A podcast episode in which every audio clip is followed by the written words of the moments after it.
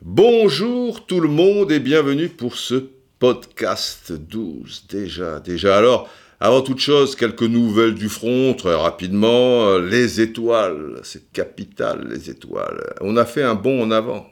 La machine est en route et elle est infernale. 279 étoiles et 51 commentaires, ce qui n'est pas dégueu du tout. Alors le décompte des étoiles, vous savez que 5 étoiles, c'est le top du top. Nous en sommes à 265 fois le top du top. Après, à 5 reprises, nous avons 4 étoiles, c'est très raisonnable. À 2 reprises, nous avons 2 étoiles, c'est pas bon. Et alors, cette fois, c'est de la merde, seulement une étoile. Ça veut dire quand même que qu'on se balade, quoi. Grosso modo, on est là. Après, il y a des mecs, c'est de la merde. Bon, ils sont 7 sur 279. Euh, voilà, tous les goûts sont dans la nature, il n'y a pas de problème.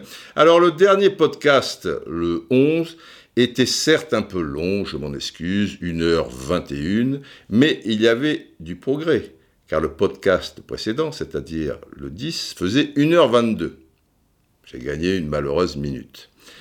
Là, quand même, on va faire en sorte, euh, pas d'aller droit au but comme l'OM, mais disons, euh, voilà, revenir à des bases un peu plus sérieuses, quoi, un 30-40, on, on, va le tenter. Alors, j'ai beaucoup réfléchi, j'avais pas mal de thèmes possibles, voilà, au, fil des heures, au fil des jours, je me dis, tiens, je pourrais faire quelque chose quand même sur la Coupe du Monde féminine, tiens, la Copa América, il y a quelque chose qui m'inspire.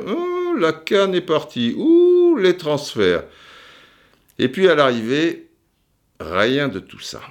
Et d'abord ce titre, le titre, le salaire de la peur. Car oui, les footballeurs connaissent la peur à un moment particulièrement précis d'ailleurs. On est au-delà du money time, on est au-delà du payday. Je me souviens d'un documentaire que j'avais fait sur Joe Montana, quarterback des, 49ers. Et avant un match très important, il y avait un, joueur qui haranguait euh, ses, ses coéquipiers. C'était peut-être le match qui précédait le, Super Bowl. Et il gueulait Payday, payday, payday. C'est-à-dire, euh, aujourd'hui, euh, c'est aujourd'hui qu'on paye, quoi. Mais il faut être à la hauteur. Alors, le salaire de la peur, ça dit forcément quelque chose aux plus anciens, ou alors aux plus jeunes aussi, s'ils sont des cinéphiles avertis. Le salaire de la peur, c'est un chef-d'œuvre, les enfants. Un chef-d'œuvre signé Henri-Georges Clouzot, qui date de 1953, ce qui ne nous rajeunit pas, et qui gagnera, tenez-vous bien, la Palme d'Or du Festival de Cannes, ce qui n'est pas rien, mais également la même année l'ours d'or du Festival de Berlin. Alors, je vous la fais courte au niveau scénario. Nous sommes en Amérique latine, 1952. On ne sait pas exactement. Argentine, Brésil, Bolivie, quoi qu'il en soit, on est dans une bourgade écrasée de chaleur où règne corruption, misère et ennui. Cette bourgade porte le nom de Las Piedras, c'est-à-dire les pierres. Mon Dieu. Un incendie énorme ravage un puits de pétrole. Et que faire? Là, il n'y a pas les pompiers, etc. et tout. Et ça se trouve assez loin de Las Piedras. Et le gérant de la compagnie américaine exploitante décide de faire transporter jusqu'au lieu du sinistre 400 kilos de nitroglycérine. Je ne sais pas si vous voyez, Déjà, si, vous avez quelques gouttes de nitroglycérine, vous faites tomber, c'est l'enfer. Là, il y a 400 kilos. Et ainsi, l'explosion pourra éteindre le, brasier grâce à ces 400 kilos de nitroglycérine. Simplement, euh, il faut les envoyer là-bas, quoi. Donc, il va y avoir deux camions.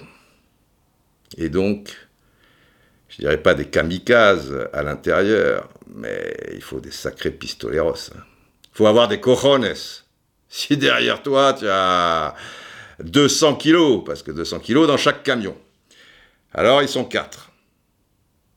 Il y a deux Européens déjà, Mario et Joe. Mario est interprété par Yves Montand, Joe par Charles Vanel. Premier camion. Deuxième camion des étrangers, Luigi et Bimba, bref. Le convoi part au petit matin.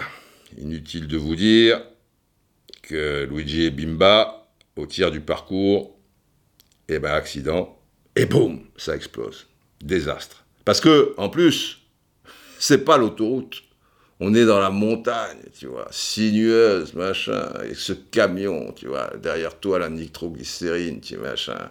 Il y a 2000 dollars en jeu par tête de pipe. Évidemment, c'est une somme énorme, énorme. Mais tu joues ta vie, mon gars, tu joues ta vie. Et Charles Vanel, à un moment, il y a un problème sur la route, un, trou, alors il, descend pour sonder la profondeur, il met une branche de palmier. Allez, avance, avance Mario Bon, bon ben, il avance tellement bien qu'il lui écrase la jambe. Et un peu plus tard, dans le film, euh, la gangrène s'en mêle et, notre pauvre Joe, euh, Charles Vanel, euh, eh bien, s'écroulera, pris de délire, il va mourir dans les bras de Mario.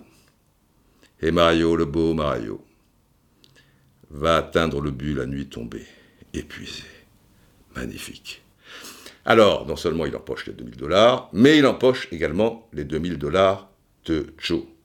Et au lieu de prendre son temps, se reposer 24 heures, le lendemain matin, Mario qui veut mettre les sous à la banque, eh bien, il va rejoindre Las Piedras, et puis il est euphorique, enthousiaste, distrait par la radio, il écoute peut-être un podcast au Roustan TV, je ne sais, et il n'est pas prudent.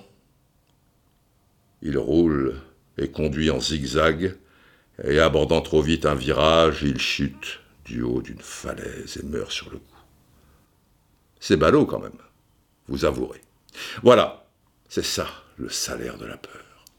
Et le salaire de la peur, pour un footballeur, ce sont les tirs au but. C'est terrible. Eh oui, les tirs au but. Eh, vous imaginez les tirs au but Tu as tout à perdre. En plus, si ça se passe euh, lors d'un match, euh, tu vois, une finale de, Coupe d'Europe, une finale de, Coupe du Monde, enfin un match qui a une certaine importance. Si tu es en 32e euh, de finale de, la Coupe de France, bon, c'est pas le salaire de la peur, même si tu fais pas le malin, parce que en général, comme c'est 5 joueurs d'un côté, 5 joueurs de l'autre, s'il y a égalité, après, ben, un sixième pour chacun, septième, etc. En général, il n'y a pas que des spécialistes de l'exercice. Vous voyez ce que je veux dire? Il y a des gars qui n'ont jamais tiré un péno dans, un match plus ou moins important et qui doivent faire partie des cinq. Et là, c'est les 35-40 mètres du rond central au point de pénalty, où il te passe tant de choses, tu vois, tant de choses dans le cerveau. C'est terrible. La peur s'installe. Oui, au bout, au bout, il y a la prime, le salaire. Mais c'est le salaire de la peur. Et finalement, je me suis dit, les tirs au but, c'est tellement important maintenant dans l'histoire du football que je me suis dit, je vais vous faire un podcast 12 spécial tir au but, où je pense que vous allez découvrir certaines choses. Et comme le podcast 11 concernait le France-Brésil 86 avec les tirs au but, où je suis allé vite fait, voilà, truc, Platini, au-dessus, Bellon, oh, le miracle des loups, allez mon petit Louis, c'est boum, euh, c'est pour la gagne.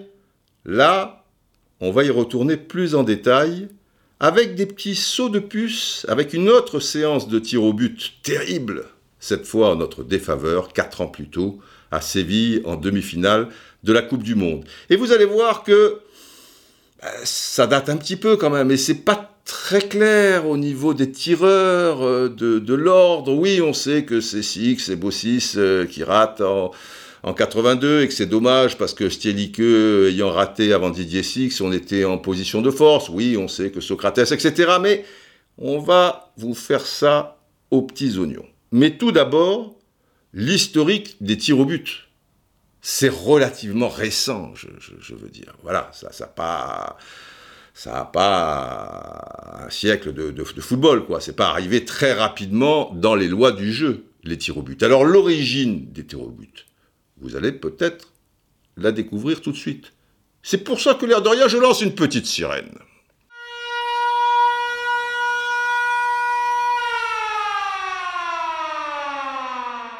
En fait, tout part d'un match aux Jeux Olympiques de Mexico, décidément, mais cette fois en 1968. C'est un quart de finale entre Israël et la Bulgarie. Match nul après prolongation. Et comment on faisait à l'époque? Ben on tirait au sort, à la pièce. Ça se passait comme ça. Et c'était, somme toute, euh, vous le reconnaîtrez, euh, assez cruel, quoi. Tu vois, surtout, alors les finales étaient rejouées, mais même au niveau d'une demi-finale et d'une épreuve euh, plus ou moins reine, bah, ça se jouait à la pièce. En 1968, également, toujours, euh, mais là on n'est pas aux Jeux Olympiques, on est à l'Euro quand même. Championnat d'Europe des nations, c'est pas une petite compétition, euh, tu vois, un truc lambda. Après les prolongations de la demi-finale, à Naples, entre l'Italie et l'URSS, toujours égalité. Qu'est-ce qui se passe? Eh bien, Giacinto Facchetti, capitaine de l'Italie, Albert Chesterneff, capitaine de l'URSS, suivent l'arbitre et deux ou trois délégués, et dans un vestiaire, ben voilà, l'arbitre est là avec la pièce, le beau Giacinto choisit, alors pas pile, parce que ce sont des lyres, donc il y a une croix. D'un côté, il y a une croix, et de l'autre côté, il y a la gueule d'un mec. Donc face, une face, voilà. Lui, choisit la croix. Chez Sternef, euh, bah, il dit Ouais, ok, bon, bah, la, gueule du mec, quoi. Hop, tu tires, c'est la croix. Et Facchetti retourne sur la, pelouse, évidemment, les, 70 000, 80 000 du stade San Paolo, tu, tu, tu, vois, euh, dans le noir, ils attendaient, et ils sautent en l'air, etc. On a compris, l'Italie jouera la finale de l'Euro. Donc une demi-finale de l'Euro, c'est pas sérieux, la pièce. Et je reviens au quart de finale, donc Israël-Bulgarie. Et le dirigeant de football israélien, Yosef Dagan, va penser à cette formule de tir au but et il va la suggérer, donc, aux instances supérieures. Et ça sera accepté, ça entrera en vigueur à partir de 1970. Mais, notez-le bien, tout cela jusqu'à la finale. D'accord? Jusqu'à la finale, les tours qui précèdent, il euh, y a match nul, prolongation, encore match nul, on va pour les tirs au but. La finale, c'est différent. Au niveau de la FIFA, cela sera en application à partir de 1986. Pour une finale d'une compétition de la FIFA, évidemment on pense en particulier à une Coupe du Monde, qui se termine à l'issue des prolongations par un match nul, à partir de 86, oui, mais pas avant, on tire directement les tirs au but. Sinon, si c'était avant, on l'aurait rejoué, cette finale. Alors, de toute manière, 74, euh, il n'y a pas de match nul euh, à l'issue du temps réglementaire, ou ne parlons même pas des prolongations. 78, les prolongations sont décisives en faveur de l'Argentine.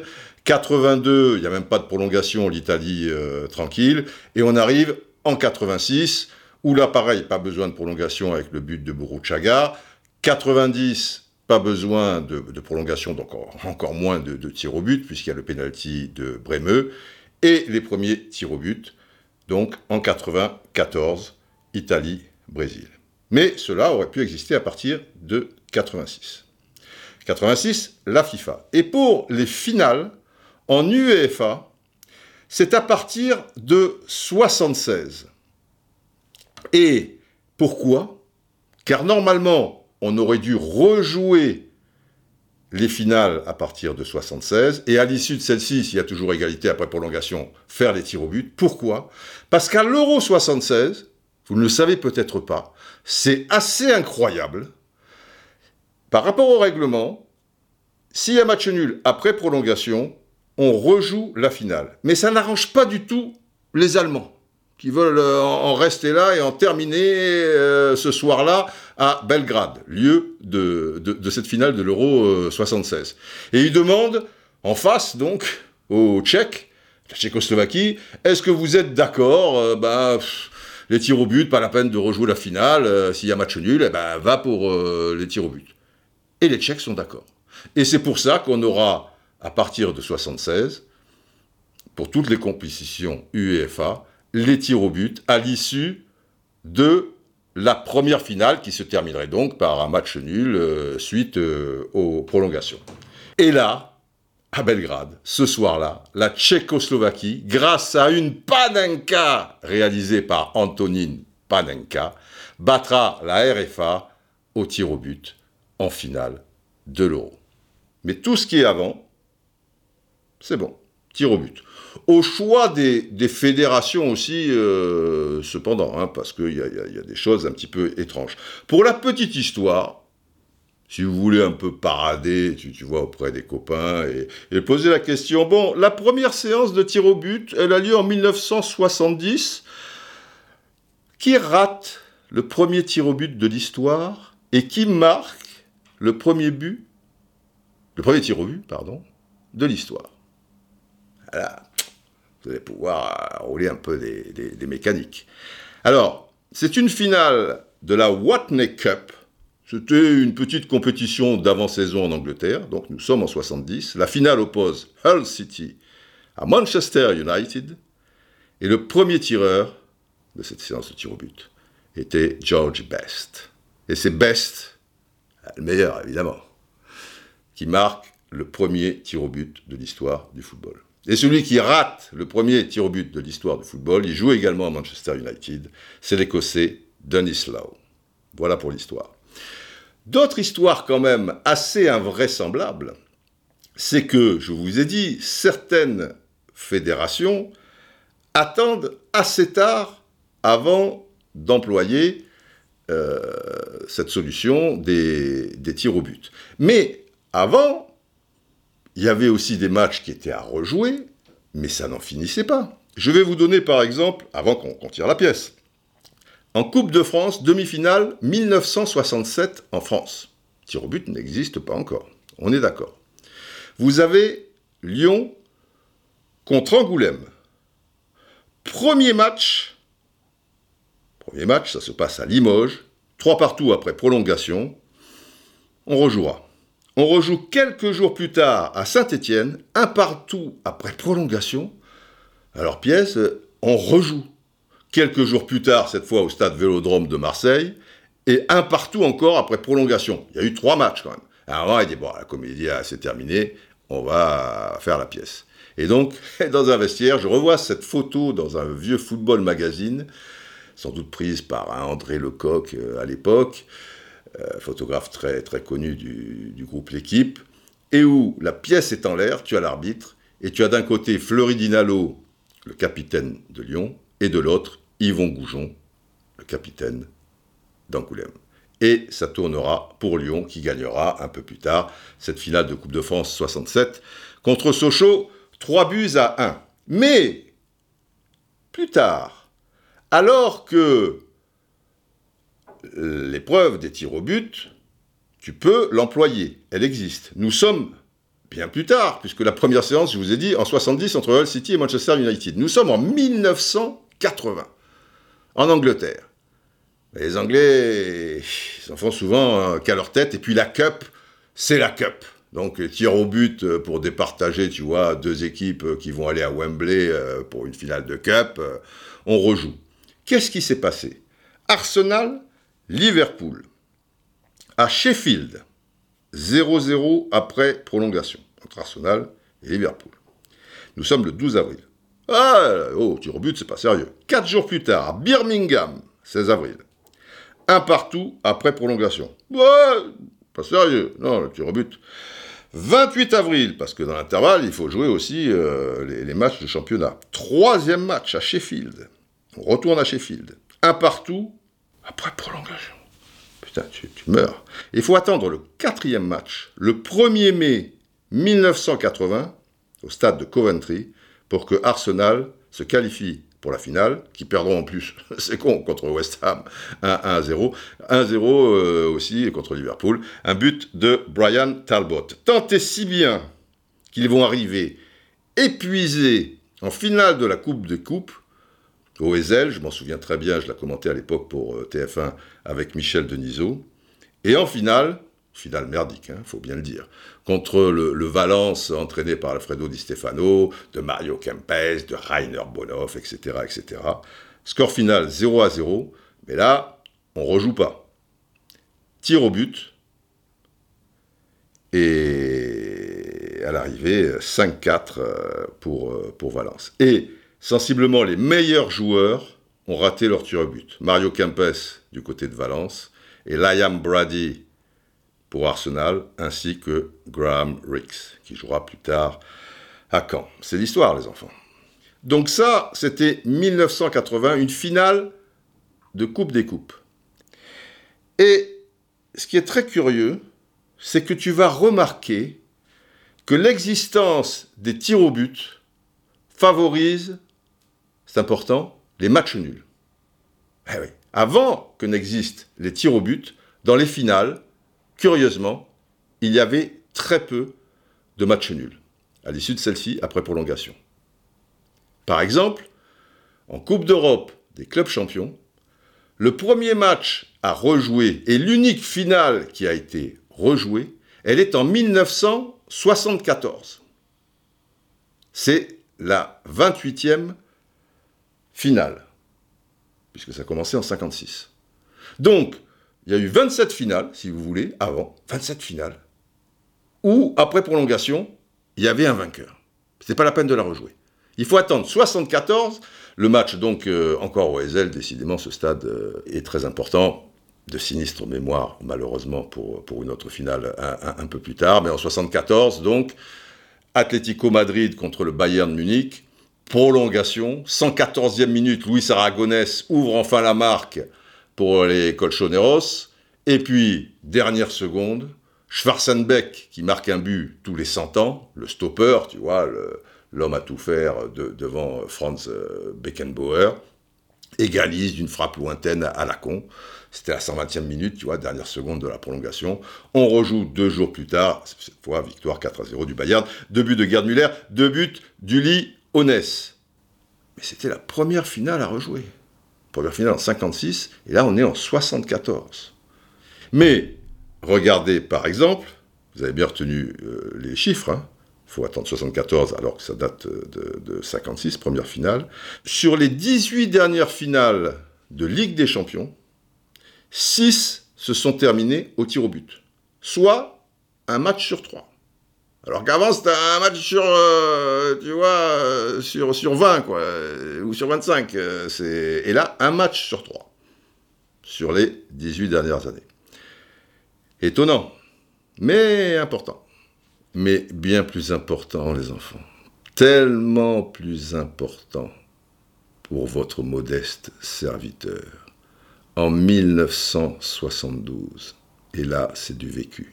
Donc les tirs au but existent pour départager les équipes. Qu'est-ce qui se passe? Du côté d'Aix en 1972, je veux immédiatement un gong C'est du vécu C'est une anecdote incroyable 72, je suis minime excellence de la SCAN. C'est-à-dire le top des minimes. On n'est pas là pour rigoler. On va pas être minime honneur, espoir 1, espoir 2. Enfin bon, bref. Et les minimes excellence disputent le tournoi d'Aix.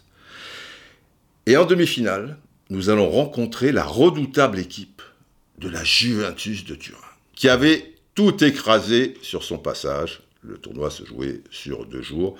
Et les mecs étaient impressionnants, quoi. Tu vois, déjà, ils avaient une tête de plus que toi. Euh, les latins, euh, bon, Canois, tu es latin, mais tu n'es pas italien.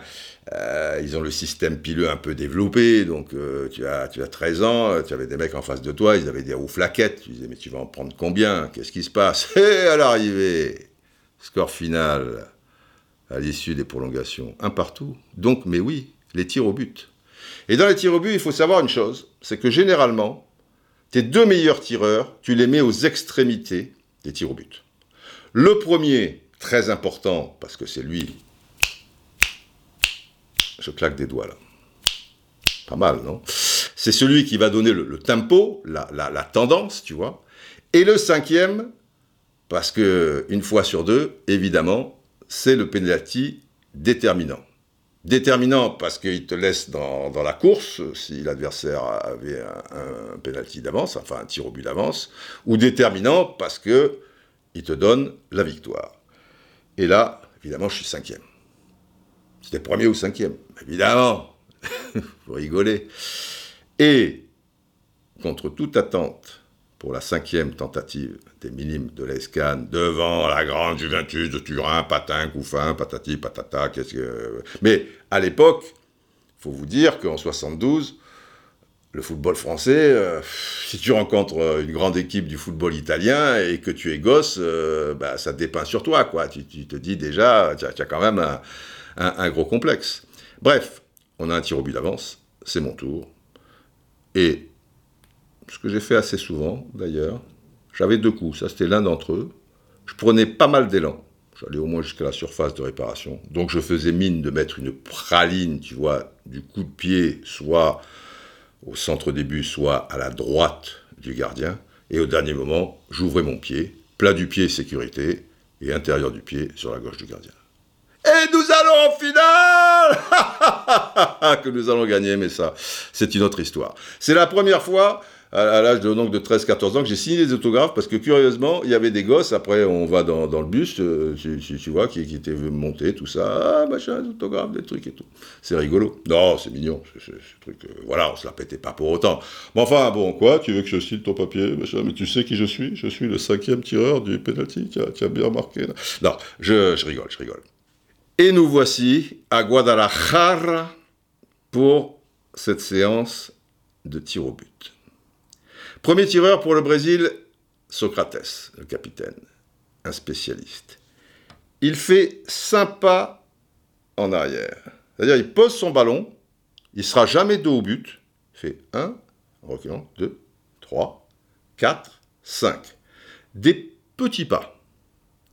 Mais curieusement, il va compenser les 5 petits pas, c'est très curieux, et vous pouvez aller voir euh, les, images euh, sur Internet, en faisant un grand pas qui fait qu'il n'a peut-être pas le pied d'appui vraiment à la hauteur du ballon. Comme toujours, hein, il prenait pas d'élan, mais quand même, si tu as fait cinq pas en arrière, c'est c'est pas des pas de, canard non plus. Bon, c'est pas des grands pas, parce que sinon, s'il compense cinq grands pas par un grand pas, alors là, c'est Bob Bibon sans élan, tu vois. Mais mais c'est quand même sympa en arrière, je les ai comptés. Et il te fait un grand pas devant, et il met une mine sur la droite de Bats, qui était en feu, qui avait déjà sauvé un penalty sur Zico euh, pendant, la rencontre, et qui part du bon côté, et avec bras opposés, mon ami, euh, parce que euh, il était bien tiré le péno quand même. Sauf qu'il était à mi-hauteur, donc c'est un peu à hauteur d'homme pour un gardien. Tant qu'il ne doit pas aller trop en bas ou trop en haut, quelque part à la verticale, tu vois, ça, peut l'avantager. Bon, on est en position de force. Qui arrive? Stopira. Stopira, c'est un jeune avant-centre euh, qui a réalisé une belle Coupe du Monde, euh, qui n'a pas marqué l'histoire du, football français, mais quand même, qui était un bon joueur. Tu peux être habitué à ce style d'exercice, mais enfin, quand tu fais les 35-40 mètres, euh, tu vois, tu sais qu'il y a des milliards de gens qui le voient, dont des dizaines de millions en France. Et lui, il met un boulet, il se pose pas de questions. Euh, à 2,50 m du sol, le ballon, euh, tu, vois, peut-être 3 euh, mètres au centre des buts. Début gardé par le Brésilien Carlos, gardien des Corinthians de, Sao Paulo, qui a une coupe bizarre un peu. Si vous connaissez Simon and Garfunkel, bah lui c'est Art Garfunkel, tu vois. Il, a cette espèce de, touffe blonde là. Et il va être insupportable pendant cette séance de tir au but. Bon, il est parti d'un côté. D'ailleurs, les deux gardiens, Bats et Carlos, ils partiront toujours d'un côté dans cette histoire. Il n'y en a pas un qui reste à un moment, tu vois, un peu au milieu, des fois euh, que. Donc, on a l'avantage. 1 à 0. Pas mal. Arrive Alemao. Alemao, qu'on connaîtra un petit peu plus tard parce qu'il signera à, Naples et il gagnera le deuxième titre avec euh, Maradona, aux côtés de son compère euh, Careca, qui joue d'ailleurs ce match, mais qui, bizarrement, alors qu'il est encore sur la pelouse, et qui ne va pas tirer.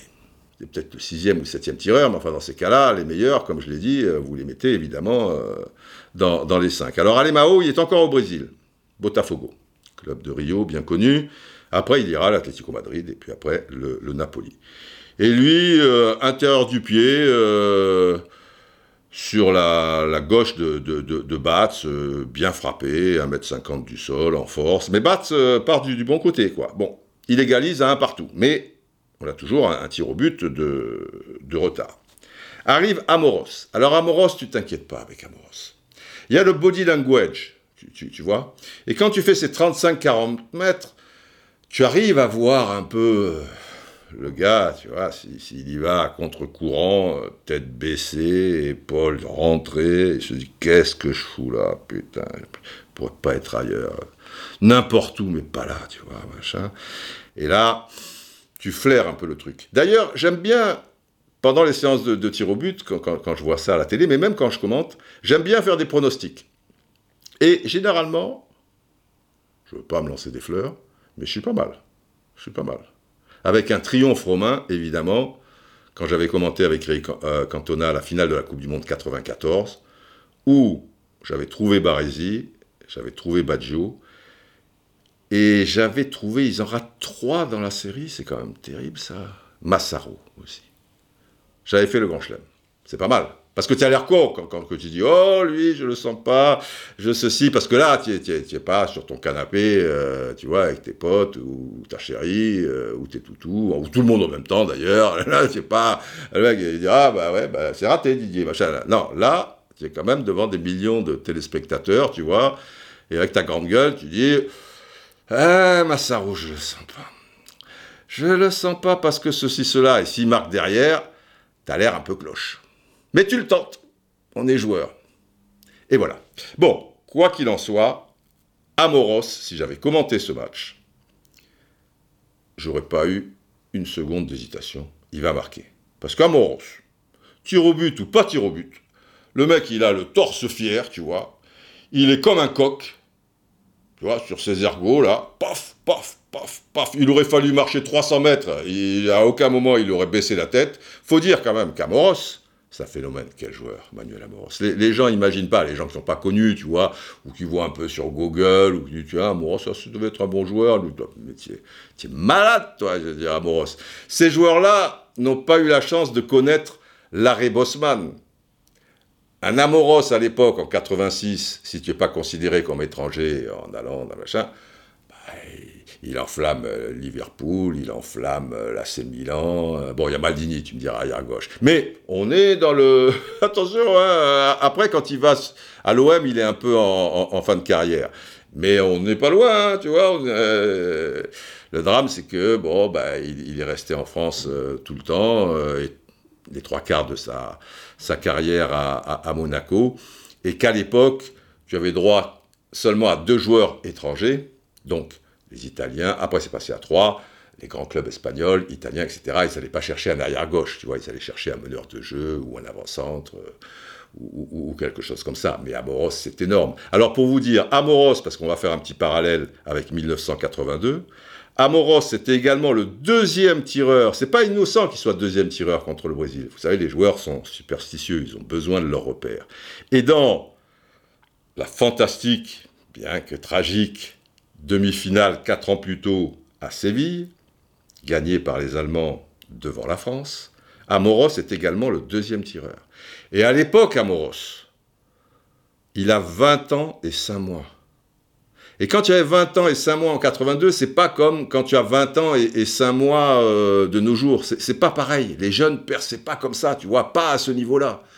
Et je me souviens de lui à Séville, pareil, il part du rond central, boum, boum, boum, tel un coq, il place son ballon, il marque et il s'en va. Tu vois? Il vient, il tire, il marque et il s'en va à Brosse. Fantastique. Petit détail important qui marque, qui traduit aussi une époque.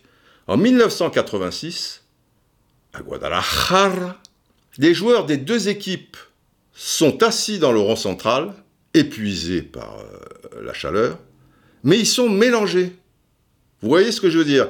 Depuis longtemps, quand il y a des séances de tir au but, quand le réalisateur s'attarde sur les, joueurs dans rond central qui regardent, en général, ils sont debout, euh, bras dessus, bras dessous, euh, ou alors debout ou assis ou ce que tu veux, mais ils sont à côté. Ils sont pas mélangés. Là, c'est le grand bordel. Et, c'est assez sympa d'ailleurs, ça, dénote une, certaine fraîcheur, et de la fraîcheur, euh, ce jour-là, il a manqué cruellement. Alors, maintenant, Amoros, j'aurais l'air fin s'il le rate, mais je commentais pas le match. Et pour tout dire, alors, autant le France-Brésil, j'y étais, et c'est quelque chose qui est en moi, et ce France-Allemagne, je suis passé complètement à côté. C'est curieux, hein J'étais déjà là pour TF1 et je commentais des matchs de Coupe du Monde quand c'était le tour de TF1. Mais là, le France-Allemagne à Séville, c'était le tour d'Antenne 2. Et donc, moi j'ai commenté l'autre demi-finale, Italie-Pologne, qui se jouait le même jour à Barcelone à 16-17 heures, euh, tu vois, dans, l'après-midi, victoire de l'Italie 2-0, de but de, de Paolo Rossi. Je commentais ça avec le futur sélectionneur Henri Michel. Et après, tu n'avais pas le temps de, prendre un avion et de vite aller à Séville. Tant et si bien que je voulais pas aller voir ce match, tu vois, au milieu de tous les gens sur les remblasses, etc. Machin. Avec Henri, je me disais, il faut à l'hôtel, ça va être triste, tu vois, dans la chambre, il faudrait, je sais pas, où est-ce qu'on peut être dans un endroit relativement tranquille, euh, mais un peu chaleureux peut-être pour regarder le match. Et précisément, sur les remblasses, on croise Alain de Martignac, photographe très connu de 11 mondial, le mensuel, que vous connaissez, euh, j'imagine aussi, et puis du, groupe L'équipe. Et on dit, Alain, tu, tu, regardes où le match? Et eh bien, il me dit, euh, chez deux copines, là, deux espagnols, euh, sympa, patati patata, tu crois qu'elles nous accepteraient? Bah ouais, il n'y a pas de problème. Et j'ai regardé ce match avec Henri Alain et, et les deux souris, les deux petites souris catalanes. Alors la télé était pas bien grande, je me souviens, elle était un peu en hauteur, on buvait des coups. J'ai pas, pas saisi le truc. En plus, la France avait quand même fait un, grand match, et donc on était déçus par l'élimination tous, mais assez contents parce qu'on avait été à la hauteur. Et c'est là qu'il faut réaliser que maintenant le football français ayant gagné un certain nombre de titres, euh, on, a une confiance et, une exigence euh, évidemment tout autre. Mais à l'époque, déjà en 82, bah, n'as pas de point de repère parce que premier tour dans le groupe, tu perds contre l'Angleterre, 3 Contre la Tchécoslovaquie, tu fais un partout et encore un deuxième mi-temps, Amoros sauve un ballon de la tête sur la ligne. Déjà, le grand Manu Amoros, tu vois, donc tu fais pas le fier. C'est ça, c'était le troisième match. Et au milieu, tu bats le Koweït 4-1. Oui, d'accord. Bon, c'est le Koweït. Donc, tu n'es pas parti pour une grande Coupe du Monde. Et fort de ça, tu termines deuxième du groupe, un peu miraculeusement. Donc, tu devrais te retrouver dans un groupe compliqué. Ben, pas du tout. Tu te retrouves dans le groupe le plus facile, avec l'Autriche et l'Irlande du Nord. L'Autriche avait une grosse équipe en 78, mais là, ils étaient un peu sur la fin. Tu les bats 1-0, bon, coup franc de Gingini, au stade Vicente Calderon. Après, tu exploses l'Irlande du Nord 4-1, il y a qui marque un but de la tête, tu, vois. Et donc, quand tu te retrouves après en demi-finale contre l'Allemagne, bah, l'Allemagne, euh, c'est champion d'Europe en titre, tu vois. Euh, ils sont sortis quand même d'un groupe où il y avait l'Angleterre qui t'avait mis 3-1 et l'Espagne n'est pas une grande équipe d'Espagne, mais enfin, ils jouent à domicile, hein, puisque ça se passait euh, dans, leur pays. Tu te dis, l'Allemagne, attention à pas prendre une valise, quoi. Tu n'as pas de point de repère. Et donc, faire 3-3 et perdre comme ça, tu vois, d'un fil au tir au but, alors que même tu as mené 3-1, oui, des regrets, mais, mais tu es fier quand même.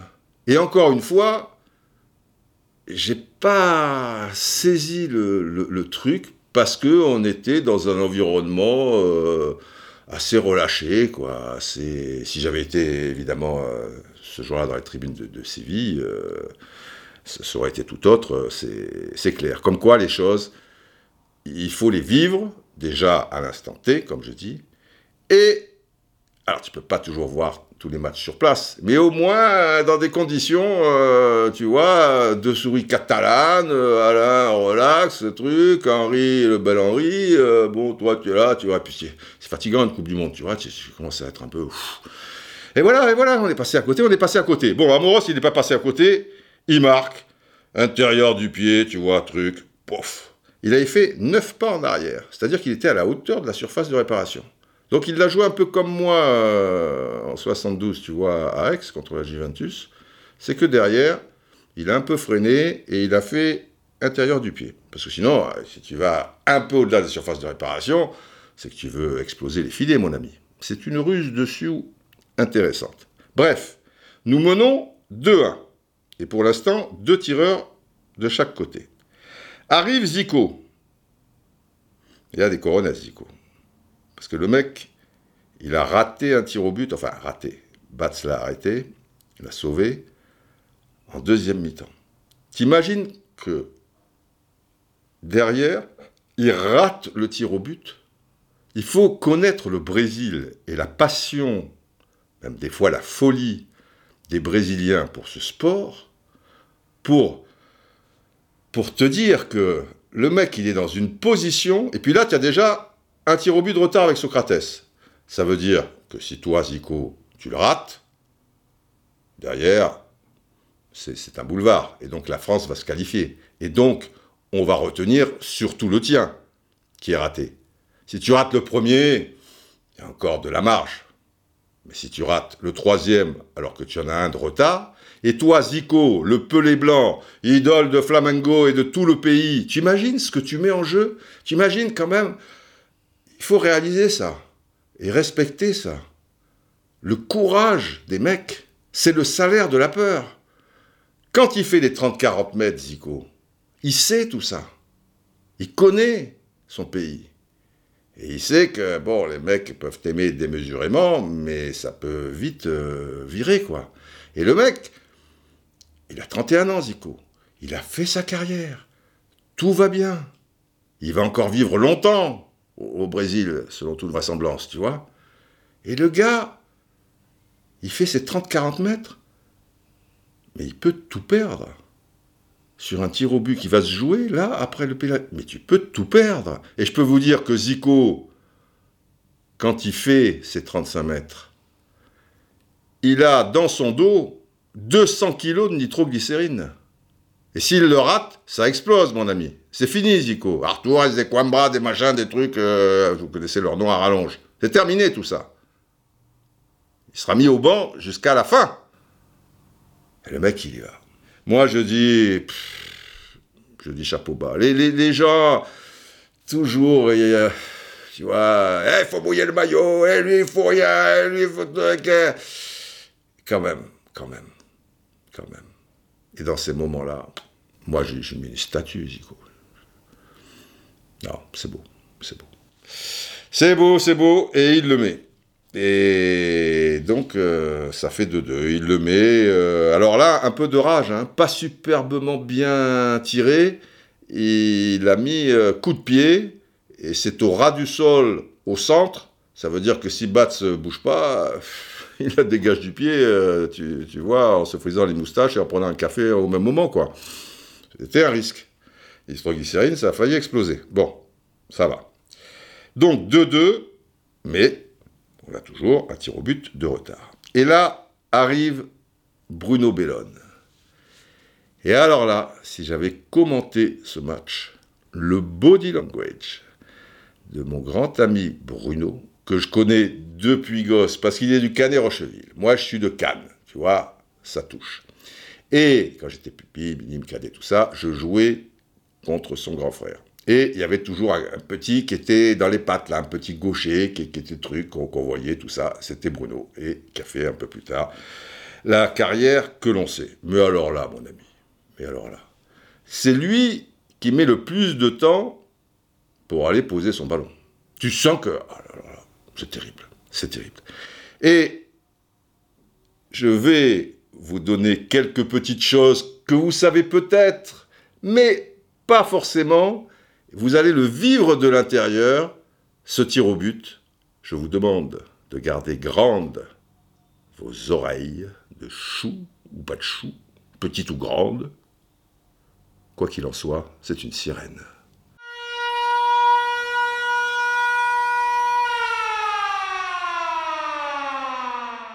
Alors ce pauvre Bruno Bellone, notre bébé national, notre deuxième bébé, il n'est pas du tout prévu pour la séance de tir au but.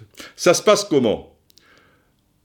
De temps à autre, souvent maintenant peut-être, les cinq tireurs, tu les découvres pas juste au moment du, coup de sifflet final du match. Encore que. Et puis, ça change. Parce qu'il y avait deux tireurs qui étaient prévus, Gires et Rocheteau, qui sont sortis en cours de match. Donc, euh, Bruno Bellone, lui, il est rentré peu de temps avant la fin, tout comme euh, Ferreri, mais Bruno encore après. Et dans sa tête, à aucun moment il va être désigné pour tirer. Et lui, il va peinard près du, du banc, là où s'installait entraîneur, remplaçant, etc. Il se met à l'extérieur, là où il fait quand même, où l'ombre est présente depuis un bout de temps, pour retrouver un petit peu de, fraîcheur. Et les joueurs, eux, ils sont à une dizaine de mètres, les autres, tout le groupe. Et Henri Michel commence à faire la tournée des popotes. Alors tu tires, alors tu tires, alors tu tires, bon, machin. Et Bruno, lui, il est à 10 milieux de ça. Il est allongé sur l'herbe, tranquille. Lui, il a fait son taf, il a failli marquer un but, euh, et Carlos a fait une sortie où il aurait mérité un, carton rouge. Euh, bon, voilà, c'est bon. attention, des tirs au but, tu peux quand même être le 8e, 9e, 10e tireur, même le gardien de but, du coup, le, 11e. Hein. Mais bon, il y a de la marge. Et tout d'un coup, me dit-il, parce qu'on en a souvent parlé, il me dit, bizarrement, je vois Henri Michel qui arrive vers le banc. Et je me dis, il va quand même pas me demander de le tirer. Qu'est-ce qu'il vient foutre par là?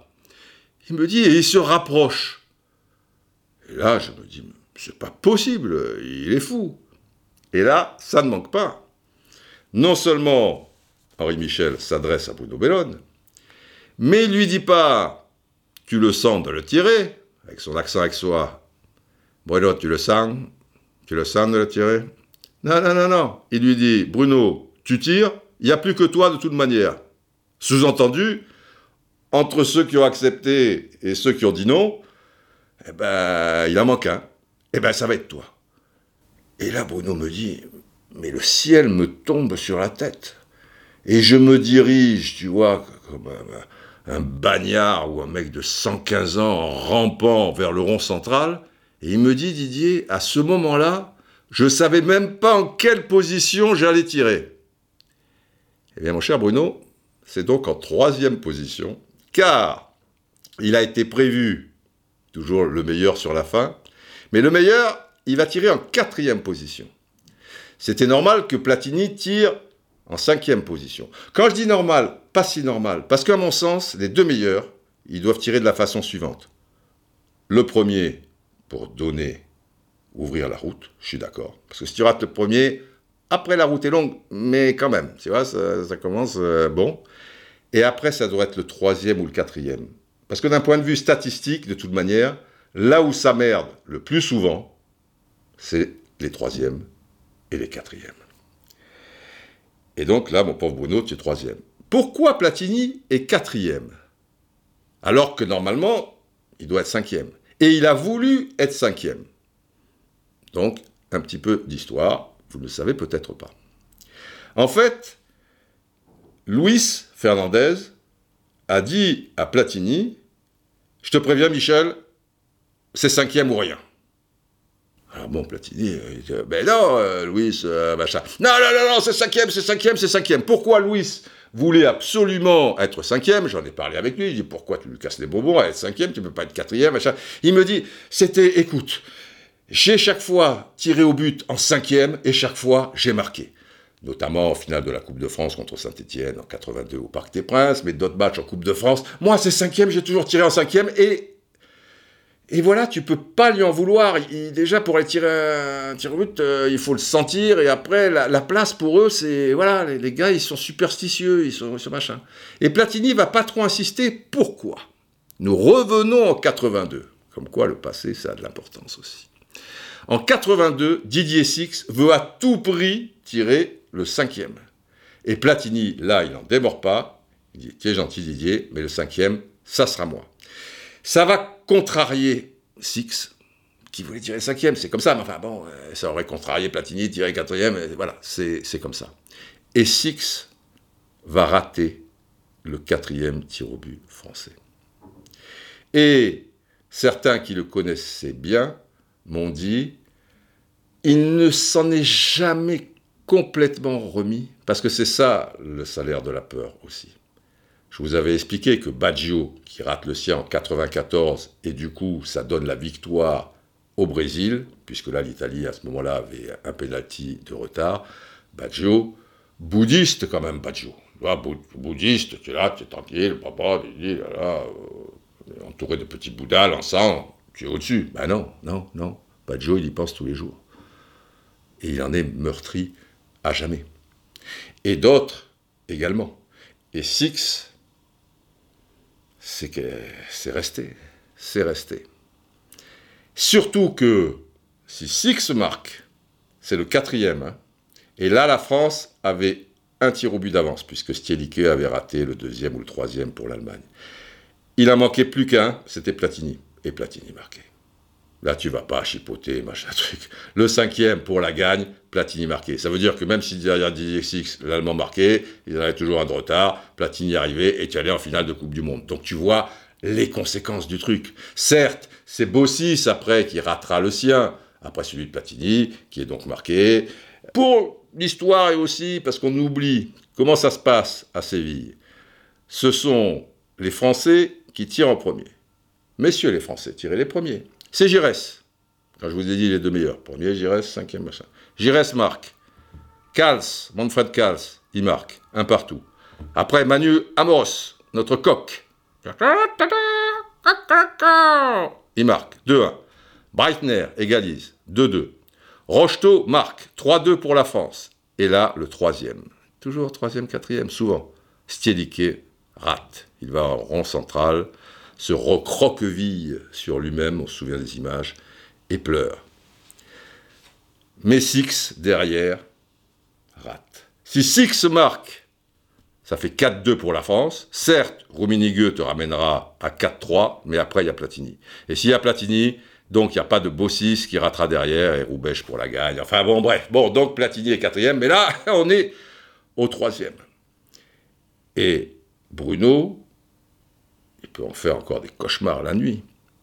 Et il dira à Michel Drucker, dans une interview peu après la, fin du match, il dit Mais si je le rate, mais je rentre en pirogue en France. Lui aussi, il a l'accent bien pour le. Je rentre en pirogue en France. Et ça a été terrible pour lui, parce que dans les 35-40 mètres, il n'a pensé, c'est la pire des choses, qu'aux gens qui regardaient qui regardaient le match, quoi, c'est-à-dire, et en particulier ses proches, et en particulier les millions de supporters français. Et il part archi battu.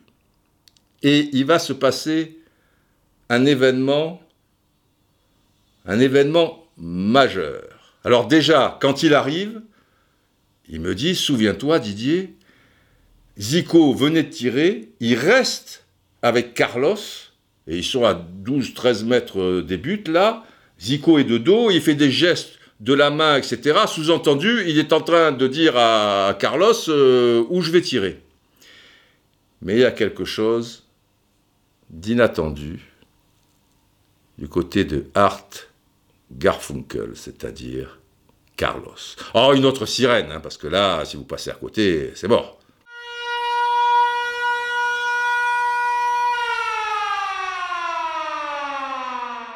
Avant que Bruno n'arrive au ballon, bien avant, Carlos, avant d'aller se placer sur sa ligne, va cracher sur le ballon. Il va être à 2 mètres du ballon, il va cracher sur le ballon. Et là, Bruno, ça le met en rage. Et il oublie toutes les mauvaises ondes, si vous voulez. La France qui prie, la France qui pleurera, je vais rater, je vais ceci, mais qu'est-ce qui, pourquoi je suis là, Il dit quoi? Tu craches vers le ballon, toi et tout, tu me lances machin, tu vas voir, je vais te mettre une mine, je vais les exploser ces filets. Et ça change d'autant plus la donne qu'il avait prévu de le tirer de l'intérieur du pied gauche. Quand tu es un petit peu euh, dans le doute, plat du pied, sécurité. Et là, Carlos serait parti sans doute du bon côté et tu imagines euh, la suite. Mais le crachat va tout changer. Le crachat du crapaud Garfunkel Et là, Bruno, son sang ne fait qu'un tour. Et il met effectivement une mine terrible. Et il rate un peu son tir, quand même. Et la mine en question, enfin le ballon, ricoche sur le bas du poteau de Carlos, qui est parti du bon côté, et alors qu'il est à terre, ça rebondit sur l'arrière de son crâne ou le, haut de son épaule, et ça rentre. Et le règlement indique que dans ce cas de figure, il y a but. Le miracle absolu des loups. Incroyable. Si vous voulez, c'est l'opposé, et dans le même but, du même stade, Jalisco, de la même ville, Guadalajara, de ce qui s'est passé 16 ans auparavant, en 1970, avec Pelé et Banks, au même endroit. Pas par rapport à la position du, ballon, du poteau, parce que c'était plus proche de l'autre poteau. C'est que Pelé fait cette fameuse tête et Banks cet arrêt, l'arrêt du siècle. Et Pelé aura cette phrase que l'on connaît tous, j'ai marqué un but à Banks, mais il l'a arrêté. Là, c'est l'inverse. C'est Bruno Bellone qui a raté un tir au but, mais Carlos l'a marqué. Étonnant, non? Quelle aventure, les enfants Et Bruno, rageur, ira vers Carlos, enfin, lui balancera de loin, tiens, t'as vu? Bon, évidemment, il n'a rien compris, euh, Carlos, mais il a compris que notre bébé national était dans une rage absolue. D'ailleurs, il déclarera en, interview un peu plus tard, euh, Garfunkel euh, Carlos, le tireur français avec cette histoire de poteau, etc., il avait les yeux exorbités. J'ai trouvé qu'il avait une rage terrible. Mais oui, mais c'est toi qui l'as mis en rage et qui l'a remis sur les rails, Carlos Quoi qu'il en soit, la France mène 3-2 et 3 tireurs chacun. Arrive Branco pour le Brésil. Le gaucher, Branco, que l'on connaît bien, etc. Pas de problème. Coup de pied, ras du poteau. Batz est encore parti du, bon côté. Donc il égalise à trois partout. Mais, mais arrive Miguel et Platini.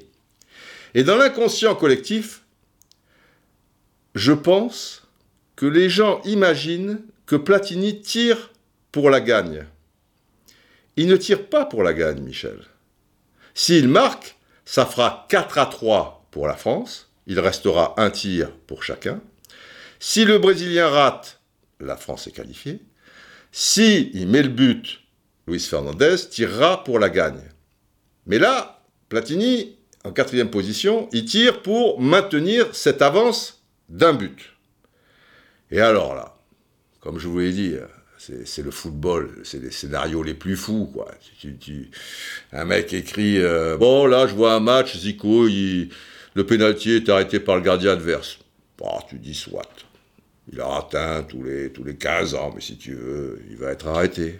Ok. Ouais, après, il y a une séance de tir au but, et Socrates, euh, tu vois, euh, bah, le pénalty va être arrêté. Ah, là, tu commences à exagérer un petit peu. Un petit peu quand même, un petit peu, un petit peu. Parce que Zico et Socrates qui ratent ça, euh, le même match, ça vaut une cote. Ouais, ouais, ouais, ouais. Et puis plus loin, dans cette séance au tir au but, alors c'est contre la France, j'ai imaginé, Platini, rate le cadre. Alors là, tu dis au mec, arrête. Arrête l'alcool, arrête la drogue, arrête tes délires, ça va trop loin. Socrates, Zico, Platini dans le même match, arrête Merde mais non, mais non, je plaisante. Vous pouvez imaginer tous les scénarios en football. Et tout à l'heure, je vous disais, Manu Amoros, tranquille, il arrive. C'est le même Manu qui va rater son tir au but euh, contre l'Étoile Rouge de Belgrade à, à quelques années plus tard. Tout est possible. Petite parenthèse au passage, puisque dans cet exercice, c'est le mental qui fait souvent la différence. Il faut savoir que dans cette finale 91, donc entre l'OM et, l'Étoile Rouge, il fallait à tout prix l'emporter avant les tirs au but. Pourquoi? Parce qu'à l'époque, dans le championnat yougoslave, quand il y avait un match nul, les équipes se départageaient, enfin il y avait un point supplémentaire, car il y avait des tirs au but. Vous voyez le truc? Ça veut dire que l'étoile rouge de Belgrade, les gars étaient hyper rodés, parce que dans la saison, ils avaient eu 5, 6 ou 7 matchs nuls, et ils connaissaient très bien les tireurs, qui s'étaient trouvés dans cette situation, puisque, à la fin de ces matchs nuls, eh bien, il y avait un point supplémentaire en jeu qui se jouait au tir au but. C'est pas rien, ça. Mais, revenons à nos moutons, c'est-à-dire au stade Jalisco de Guadalajara, avec le tir au but de Platini. Balle de 4-3 pour la France. El Grande Michel place son ballon. Platini veut la mettre à ras de terre sur la droite du gardien, c'est une réussite totale. Il a dû placer le ballon un peu. Euh, d'ailleurs, il était pointilleux, l'arbitre roumain. À chaque fois, il faisait remettre le ballon, etc. Et tout. Et vous savez qu'au point de, de surtout avec la, chaleur, euh, euh, il y a un peu une sorte de trou, de mini cratère. Et donc, si tu mets le ballon là-dedans, et Platini a du mal de le placer. Et quoi qu'il en soit, le grand Michel, eh ben, ça passe, on va dire, à un mètre de, de, la lucarne, quoi. Tu vois petit rectangle, là, débute là, le petit. Tout est à refaire. Si Julio César marque derrière pour le Brésil, ça veut dire que la chape de plomb, elle sera pour notre tireur, Luis Fernandez. Et là, tu n'es pas dans les mêmes conditions. Parce que un gars qui va tirer un péno, enfin un tir au but, bon, on joue sur les mots, s'il est en cinquième position et que c'est pour la gagne, 9 fois sur 10, il la met. Parce qu'il est libéré, parce que c'est ça, le, tir au but. On peut dire que c'est un geste technique, mais vous l'avez bien compris, il y a 90% de mental et 10% de technique. C'est dans la tête que ça se passe. Donc si toi tu sais que même si tu rates, ton équipe n'est pas éliminée, ça va. C'est pas la fin du monde. Donc tu le mets. Eh oui. Alors que si tu tires en cinquième position, ou sixième, ou, septième, dernière, l'une des dernières positions en tout cas, mais tu te dis, si je rate mon tir au but là, on est éliminé. Ce qui est arrivé à Baggio, final 94, il n'y avait pas un Brésilien derrière qui devait assurer. Mais de toute manière, si tu le rates comme Bossis le rate, tu es sûr que Roubèche, il va le mettre derrière. Il ne va pas chercher midi à 14h, euh, même sur une jambe, il va le mettre. Dans la tête, il est libéré. Ça va.